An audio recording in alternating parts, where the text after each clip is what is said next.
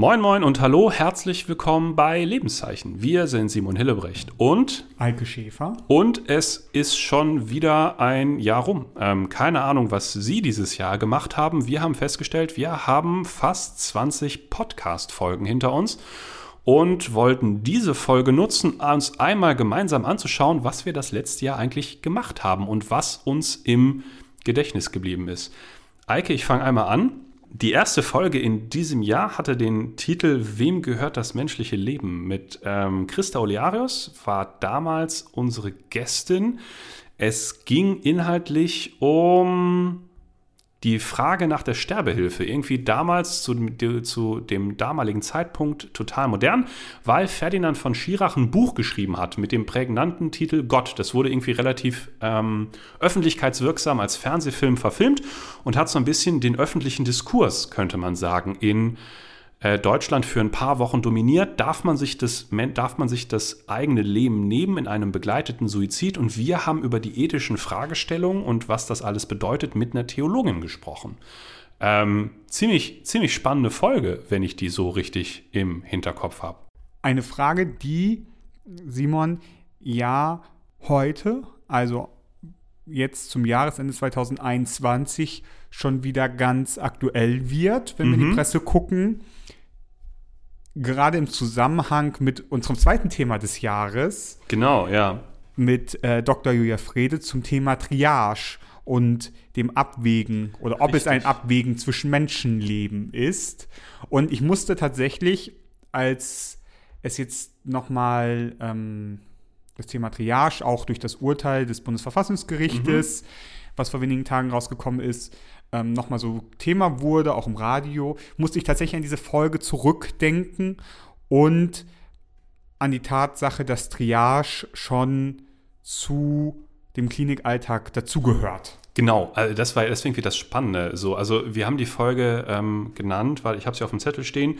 Es ist kein Abwägen zwischen Menschenleben. Ich glaube, das hat Dr. Wrede damals ähm, so gesagt. Und was mir auch nochmal irgendwie geholfen hat, jetzt das einzuordnen, was gerade passiert ist, dass sie gesagt hat, ey, triagieren tut man eigentlich den ganzen Klinikalltag über, nur meistens ist es nie so schlimm, dass man tatsächlich schauen muss, wer noch Hilfe bekommen kann und wer nicht. Aber das ist vielleicht immer so ein Moment, wo wir so ein bisschen unserer Zeit voraus waren und ganz viele Sachen besprochen haben, die jetzt gerade wieder total relevant sind. Leider Gottes. Wir alle hatten, glaube ich, die Hoffnung, dass es dazu nicht kommen wird, nicht nochmal kommen wird. Aber da sind wir wieder an das Thema Triage angeschlossen haben wir so ein bisschen einen Sprung gemacht in der Thematik. Nicht weniger schwierig fand ich, hin zu strukturellen Kindesmissbrauch in Kirche und Institutionen und wie der Umgang damit aussehen kann mit Dr. Frank Diekbreder mhm. und sind dann noch haben dann sind dann noch mal zurückgegangen zum Thema Tod ähm, mhm, richtig, und genau, dem Thema Sterbehilfe, Sterbehilfe. Ja. ja, aber auch dem Thema ähm, begleitetes Sterben quasi in Hospizen. Und damit haben wir quasi auch einen, einen kleinen Bogen geschlagen, damals in der Folge zu ähm, dem Vorjahr, wenn du dich erinnerst, mit der Folge mit Hanno Paul. Richtig, genau. Das war eine unserer ersten Podcast-Folgen überhaupt mit Hanno Paul, nicht wahr? Genau. Da ging es auch ein bisschen um, ich kann mich noch erinnern. Nur am, am Rande damals? Genau, in der Folge mit Hanno Paul hatten wir das Thema gar nicht auf dem Zettel stehen, aber wir sind irgendwie im Verlauf des Gesprächs draufgekommen und haben irgendwie ähm, darüber gesprochen und haben, glaube ich, beide irgendwie entdeckt, dass es ein Thema ist, das wir gerne nochmal richtig besprochen hätten, weil darüber doch noch einiges zu sagen ist. Wobei ja. wir ja nicht in dem in, in Folge, also in Folge 24 ähm, nicht das Thema Sterbehilfe explizit, sondern ja. eigentlich den Umgang mit, mit dem Tod genau. und wie wir uns dem stellen können und wie wir den begleiten können, uns gestellt haben. Ja, ich weiß noch, die Quintessenz der Folge war, das Einzige, was die Angst vom Tod lindern kann, ist richtig zu leben. Ich weiß nicht, ich glaube, ich glaube, Frau Dr. Volland hat das gesagt, als wir sie gefragt haben, wie sie mit damit umgeht, den ganzen Tag von Tod und Sterben umgeben zu sein und ob das einen nicht irgendwie angreift. Und sie sagte, nein, es fokussiert auf die richtigen Dinge. Also das war auch eine Folge, an die erinnere ich mich häufiger noch. Stimmt. Dann haben wir wieder einen thematischen Sprung gemacht und haben uns mit Sekten und freikirchlichen Gruppierungen Das stimmt. Ja. Eigentlich musst du mich jetzt korrigieren, weil es ist falsch, sondern Richtig. einfach mit sektierischen Gruppen, Gruppen, genau, das ist auseinandergesetzt und nicht mit freikirchlichen Gruppen. Also nicht alle Freikirchen sind sektierisch. Auf gar keinen Fall. Andreas Hahn, der, der Sekten- und äh, Weltanschauungsbeauftragte der Evangelischen Kirche von Westfalen. Und wir haben das damals, glaube ich, im Kontext von QAnon, also den Radik und radikalen Trump-Supportern und aber auch Corona-Leugnern gemacht. Das ist auch ein Thema, was irgendwie an Aktualität nicht weniger geworden ist im Verlauf des Jahres sondern irgendwie immer noch spannend bleibt. Also ähm, ich verfolge die Nachrichten jetzt nicht so wahr, also zu diesem Thema so wahnsinnig deutlich, aber das ist ja schon irgendwie was, wo es die letzten Wochen immer noch geknallt hat, radikale Corona-Proteste. Und wo es ja auch weitergeht. Genau, ja. Und ich finde, dafür haben wir da aber schon, also da hat uns ähm, Herr Hahn ziemlich gut ähm, erklärt im Gespräch, was die Mechanismen von diesen Gruppen sind und wie die Ideologie innen drin funktioniert.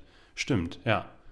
Und ein Thema, was so in der Tendenz verwandt ist, haben wir danach aufgegriffen, wo es darum geht, um Mission. Also wie sagen wir eigentlich göttliche Botschaft Hm. weiter? Und Genau. wie haben wir das gestaltet? Da waren wir, haben wir einen kleinen Sprung gemacht aus Westfalen heraus. Raus, richtig, Also stimmt, nur, Ja. also aus Westfalen heraus, aus der Westfälischen Landeskirche raus Genau. in die Lippische Landeskirche zu dem Landessuperintendenten Dietmar Ahrens und haben über den Missionsbegriff gesprochen. Genau. Und ähm, was, weil wir festgestellt haben, dass Mission halt irgendwie eigentlich ein verbrannter Begriff ist. Ne? Also wenn man, wenn man so von Mission hört, denkt man immer an Kreuzrittern mit Fackeln und Schwertern. Und da haben wir drüber gesprochen, was Mission eigentlich heute bedeutet oder wie die christlichen Kirchen ihre Mission in dieser Welt verstehen. Das war sehr erhellend, fand ich. Ja. Und dann kam eine Folge, an die ich mich richtig, richtig gut erinnere. Die ist mir so eindrücklich, in, aber vielleicht In Dortmund. in Dortmund, genau, ähm, wo wir bei Stefan Zeipelt, dem Leiter der von Kannsteinschen Bibelgesellschaft in Westfalen, Genau, ähm, zu Gast waren, direkt dort vor Ort, auch in der Bibelausstellung. Ähm, Das, der eigentliche Aufhänger war die Basisbibel, ne? Die Genau. war gerade erschienen in der kompletten Ausgabe. Vorher gab es ja nur das Neue Testament. genau. Ja. Die ist mir sehr, also vor allem sind mir die unterschiedlichen Bibelübersetzungen Genau. in, im, äh, im Kopf geblieben und ist als jemand, der so ein bisschen Bibeln sammelt und der durch diese Folge auch nochmal Bibeln geschenkt bekommen hat. Ähm, und ich habe die Basisbibel noch weitergeschenkt. Ähm, viel Kontakt mit Menschen hatten, die ähm, anfingen zu dem Zeitpunkt, sich mit der Basisbibel Mhm. ähm, auseinanderzusetzen. Welche Erfahrungen hast du in der Zwischenzeit mit der Basisbibel gemacht? Ah, mega gut. Ich benutze das Ding, habe ich festgestellt, eigentlich fast nur noch. Also es gibt so ein paar Texte, so Psalm 23 und Vater Unser, wo ich die Erfahrung gemacht habe, wenn man da einfach ähm, der Gemeinde oder Konfis beispielsweise den, den neuen Text der Basisbibel gibt, dann irritiert das viele. Weil ähm, natürlich auch diese Texte angepasst wurden, aber die sind so im kulturellen Gedächtnis von Kirche, dass ein Vater Unser nach der Basisbibel oder ein Psalm 23 nach der Basisbibel irgendwie komisch klingt. Also da müssen wir vielleicht bei Luther bleiben. Aber bei allen anderen Texten, bei jeder Bibelarbeit, bei jeder Lesung im Gottesdienst, bei allem anderen mache ich momentan eigentlich Basisbibel und bis jetzt haben alle Leute, von denen ich Rückmeldung dazu bekommen habe, immer sehr positiv reagiert. Also keiner hat irgendwie gesagt, oh, das ist aber eine seltsame Übersetzung, wir wollen aber wieder Luther haben, sondern ähm, äh, Konfis sowieso, aber auch so unser normales, unser normaler ähm, Gottesdienstbesucherin, Besucher fand es total toll, dass aus der Basisbibel gelesen wird in Gottesdiensten. Also ich mache das auf jeden Fall weiter. Die Erfahrung habe ich auch gemacht, nur das ist ich habe noch ein bisschen stärker wurde mir zurückgemeldet, dass viele damit fremdeln bei Texten, die sehr prägnant sind. Also du hast Genau. Psalm 23 Genau, ja. gesagt, Vater unser, aber auch was zum Beispiel bestimmte Anfänge der Evangelien angeht oder Genau, so, ja, die stimmt auch, ja. einfach so prägnant sind in ihrer Grundaussage, Das dass, stimmt. dass sie ähm, für viele einfach so gehören Genau, genau. ähm, aber viele sehen den Nutzen der Basisbibel da drin, dass es einfacher ist, den Sinn dahinter vielleicht zu erschließen. Auf jeden Fall, auf Ähm. jeden Fall. Coole Bibelübersetzung, war auch eine gute Folge. Also hat nochmal richtig Licht in den Entstehungsprozess dieser neuesten deutschen Bibelübersetzung geworfen. Auf jeden Fall. Dann hatten wir Besuch von Michael Krause, ähm, theologischer Geschäftsführer der, ähm, vom Bethel- Bethel im Norden. Norden, genau, ja. ähm, und haben darüber gesprochen, was eigentlich kirchliche, diakonische Arbeit unterscheidet von freier Wohlfahrtsarbeit. Genau. Ja.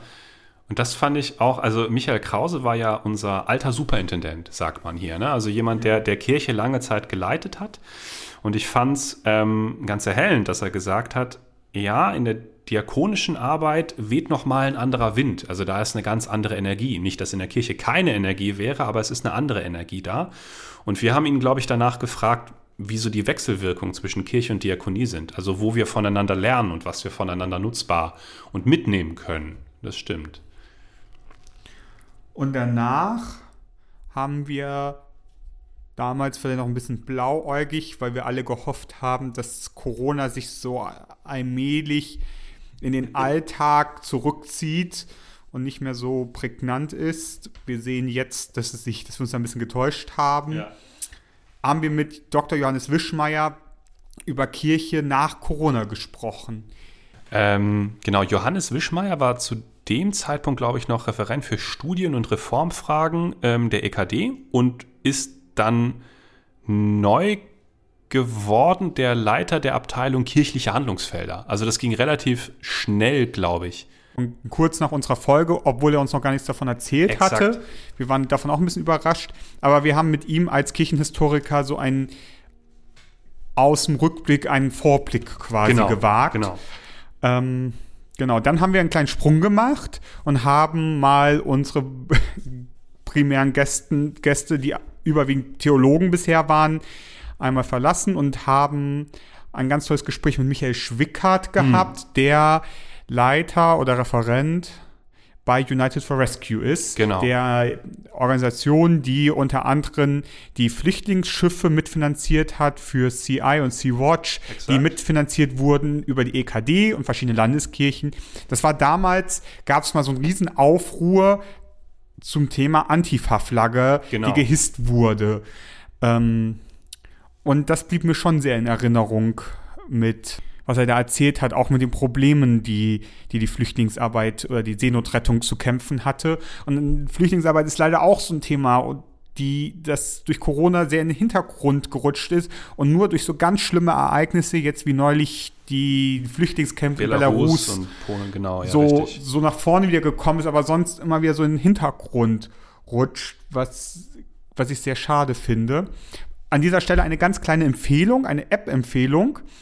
Ähm, ich weiß nicht, ob du die App schon kennst, die heißt Share the Meal. Nee. Gehört zum äh, World Food Program der UN. Ah, okay. Und du kannst es einfach auf dein Handy laden und mit deinem PayPal oder Kreditkarte verbinden und kannst mit ganz wenigen Klicks auch ganz kleine Beträge spenden, indem nämlich eine Mahlzeit für Menschen auf der Welt von der UN kostet 70 Cent.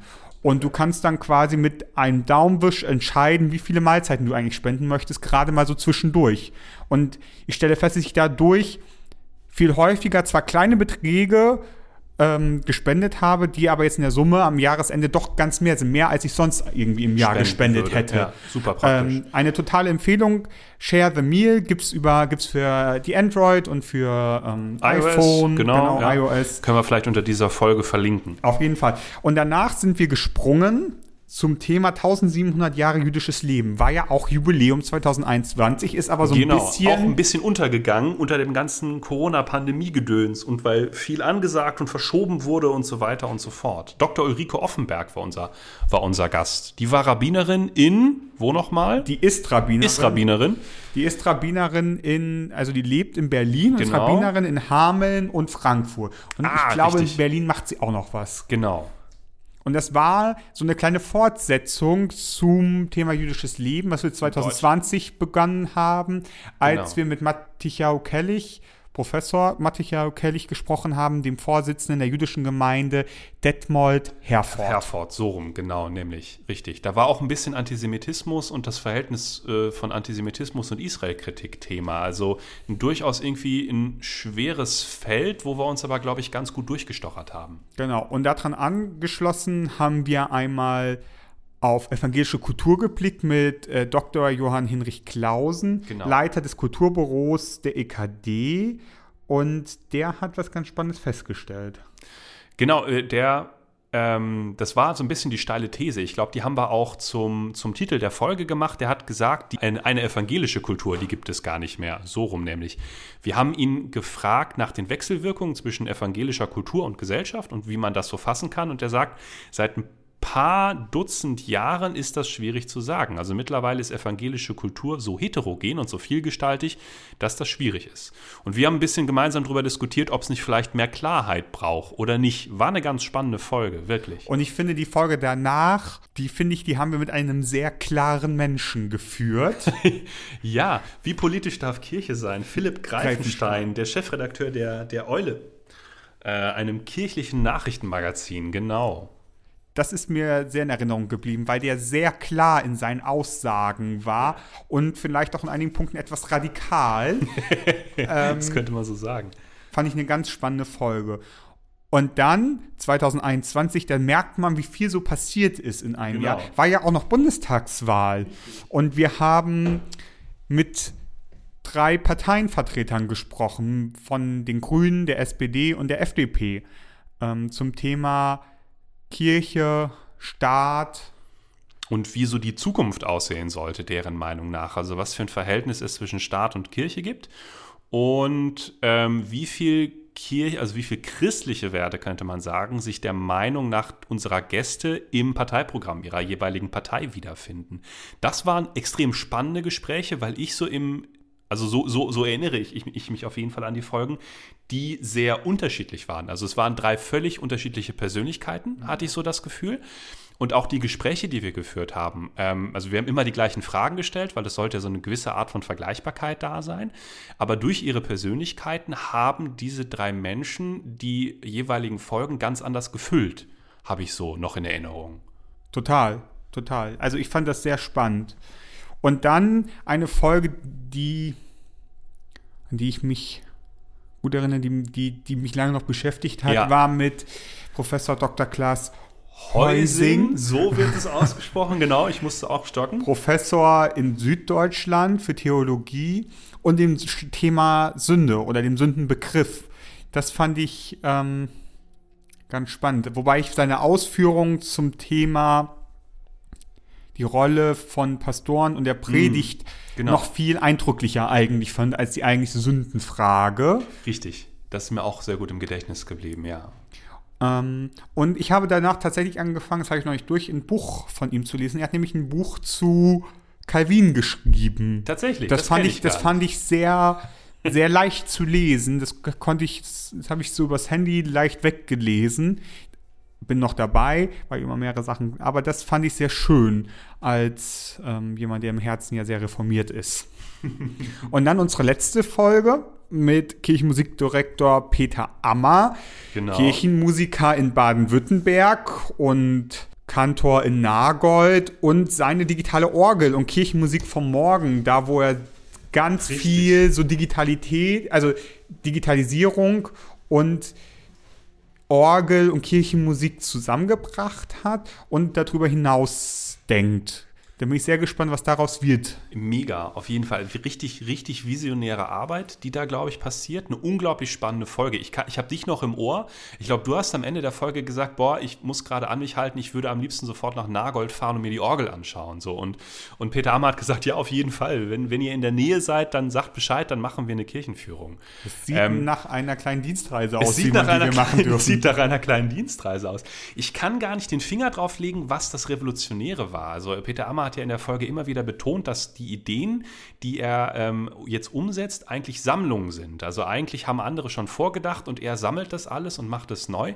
Aber das war so der Hauch des Neuen, hatte ich so das Gefühl. Das fand ich, ich fand sehr das anregend. mit der KI. Also genau. das ist tatsächlich etwas, das ist, ja. Eine, eine, also eine Orgel, die so mit einem interagiert, ohne dass einer davor sitzen muss. Das fand ich schon sehr spannend. Mhm. Ich glaube, das wird auch sehr polarisieren, weil es nicht für jeden, für, je, für jeden mit dem eigenen Verständnis für Kirchenmusik und Orgel zusammenpasst. Aber was ich sehr schön fand, das, was er beschrieben hat, wie er seine Orgel digitalisiert hat, das kann ich mir schon auch wertvoll vorstellen, weil es nicht ersetzt wird. Also nicht wie genau. ein digitales Piano versucht, ein Klavier oder ein Flügel zu imitieren, sondern mhm. die Orgel wird trotzdem in ihrer funktioniert, wie eine Orgel funktioniert. Genau. Und spielt, wie eine Orgel spielt, nur halt, dass die Mechanik arbeitet, wie Mechanik arbeitet, aber dass da keiner vorsitzen muss, sondern dass man das einspielen kann und auf den Genau. Knopf drücken kann und sie das wieder spielt quasi. Das fand ich Das war sehr, spannend. cool. Richtig. Simon, jetzt lass uns noch einen kurzen Ausblick auf 2021 machen. Es gibt verschiedene Dinge, die, die äh, neu sind. Ich glaube, wir fangen einmal mit dem, mit dem Offensichtlichsten an. Wir ähm, haben ein wenig was, das haben Sie wahrscheinlich alle mitbekommen, an unserem Veröffentlichungszyklus getan. Wir machen weniger, weil die Arbeit sonst drumherum einfach mehr wird. Ähm, und das wird auch in Zukunft grundsätzlich so sein, aber wir werden wieder feste Veröffentlichungszeiträume haben, nämlich ab jetzt wird es eine Folge im Monat geben, Podcast Lebenszeichen, über die gewählten Kanäle und jedes Mal wird sie erscheinen am jeweils letzten Sonntag im Monat. Plus X. Also vielleicht kommen auch mal, wenn gerade irgendwie ein Thema ist, was die Kirche vielleicht bewegt, kommt vielleicht eine Folge mehr, aber auf mindestens eine Folge im Monat können Sie sich freuen. Und damit dürfen wir Ihnen jetzt nur noch einen gesegneten Jahreswechsel und ein, Richtig. ein gesundes und erfolgreiches Jahr, ein hoffentlich unaufgeregtes Jahr 2022 wünschen.